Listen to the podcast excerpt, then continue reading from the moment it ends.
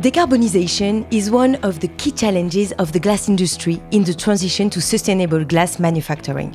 Next to the development and implementation of sustainable technologies, smart sensors, process control are required to optimize the use of these technologies in view of CO2 footprint and energy efficiency. Gary Café, commercial lead green glass at Schneider Electric, tells us more in this new episode of the Industry of the Future podcast. Industry of the Future, a podcast proposed by Schneider Electric. Gary Café, hi. Hi. Uh, you are the commercial lead green glass at Schneider Electric. Mm -hmm. Thanks for joining us here in Grenoble for the Glass Trend event. You're welcome, Grace. Um, Thanks for having me. You're welcome. You said a few words during the opening ceremony about the building we are in, uh, Schneider Electric's IntenCity Building. From a sustainability point of view, it consumes just 11% of the average building in Europe. From a technology standpoint, there are thousands of sensors spread across this building, managing it 24 7 as we speak, always. Now, this is just a little bit of a teaser. You'll get a bigger tour later today. Can you tell us what is so special about this place?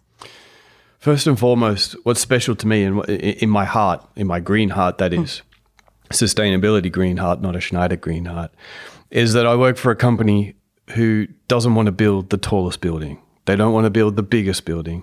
But in this building, and this is exactly the example, it was designed to be the most efficient building in the world at the time of building. Mm. Right? So that, yeah. that just says something for me directly about the company. Okay. Um, first of all, to begin with, can you tell us more about this event, the Glass Trend event, and what trends did you see today? Yeah, so the Glass Trend event is a uh, industry-wide members organization, or the Glass Trend organization is an industry-wide members organization, and the event is a biannual event where everyone gets together face to face, and we get some experts to speak about the latest and greatest in innovation and projects happening in the industry. And, and, today was no exception to that. We actually had a bit of a luxury problem where we had too many presenters. So the poor audience had to sit through uh, quite some presentations today, but everyone was still awake at the end of the day. So the presenters did very well. Yeah. Do you have some example?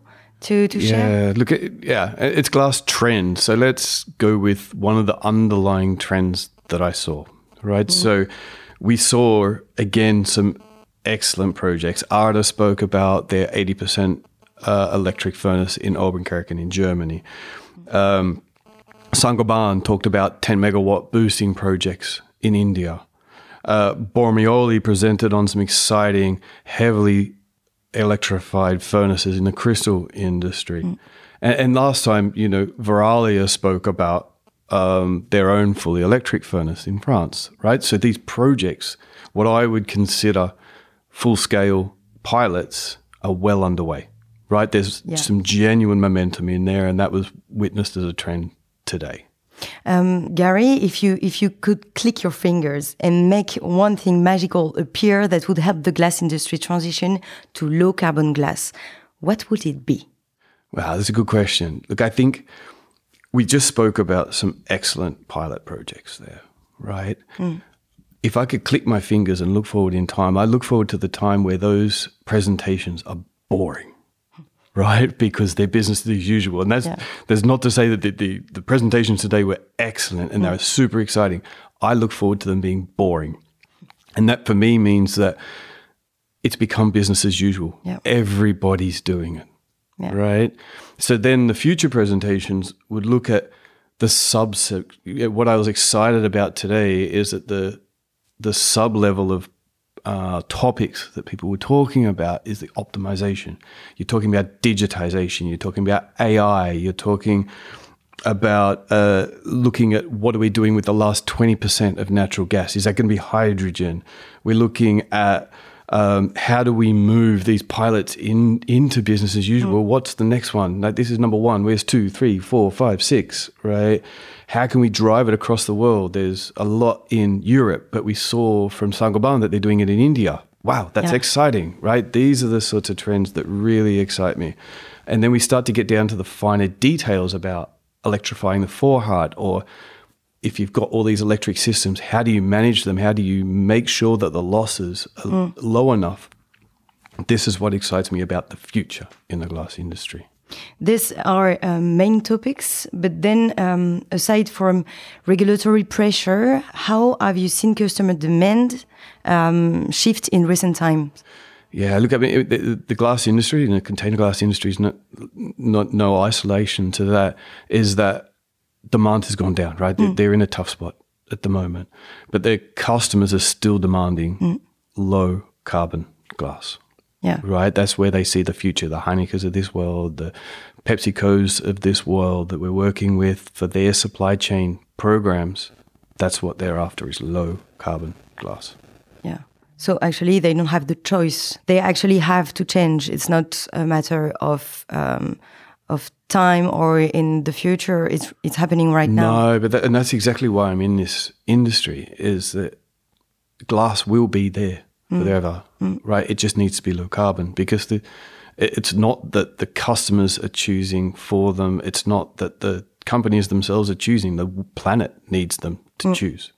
Mm. Um, could you tell us a bit more about the challenges facing Schneider Electric company and um, and partners? Yeah, some of the challenges: uh, getting power mm. to facilities, right? Whether it's hydrogen or whether it's electrification or whether it's biogas, it's about getting that energy to the facilities to make it usable, and governments need to play a role. Yeah, this is a good question. What are you waiting for the institution or maybe the governments? Because it's not the same in Europe, it's not the same in India, as example. Should it be the same everywhere? It's not a not an easy question because grid operators are, are traditionally very conservative. Mm.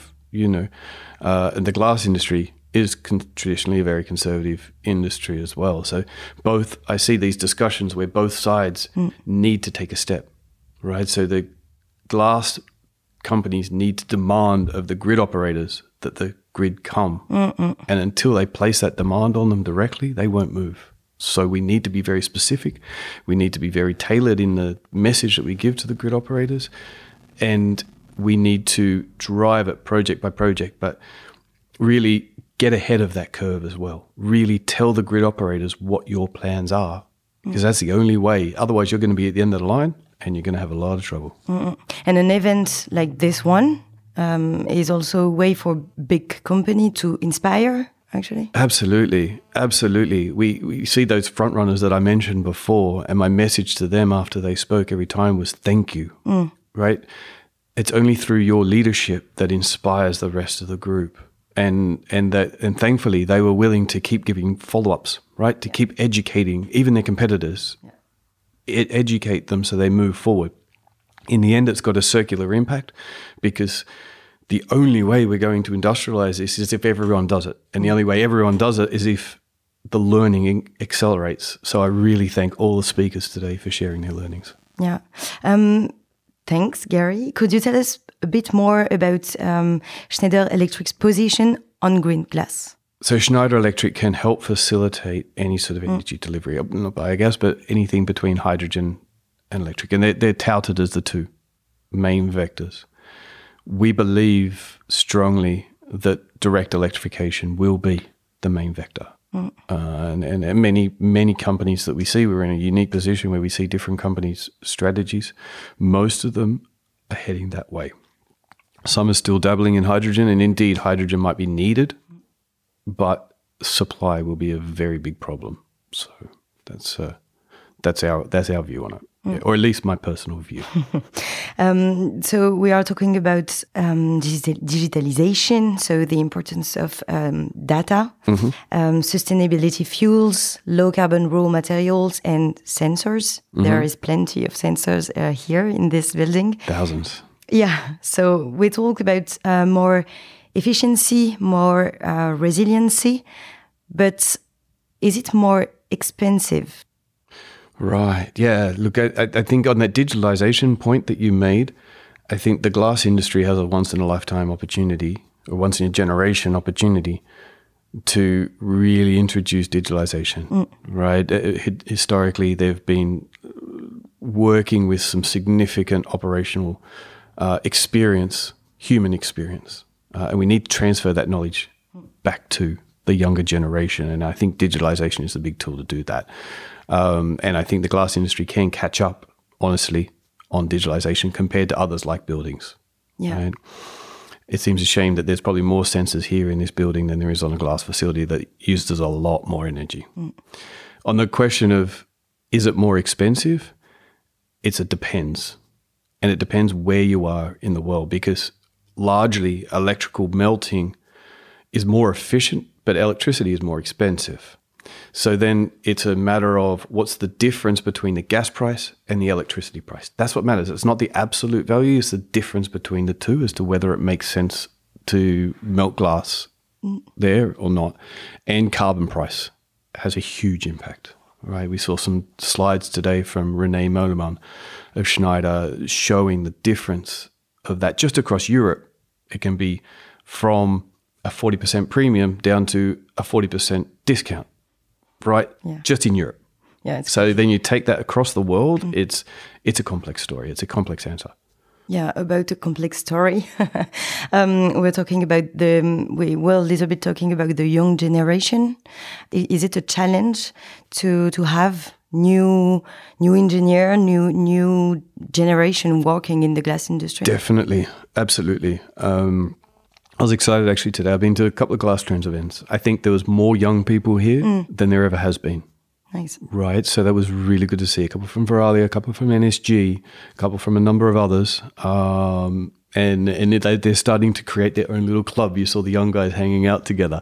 Me, as a getting older guy, was super happy to see that. Yeah. Thank you. Thank you very much, Gary, Welcome. for everything. It was really interesting. Welcome, Grace.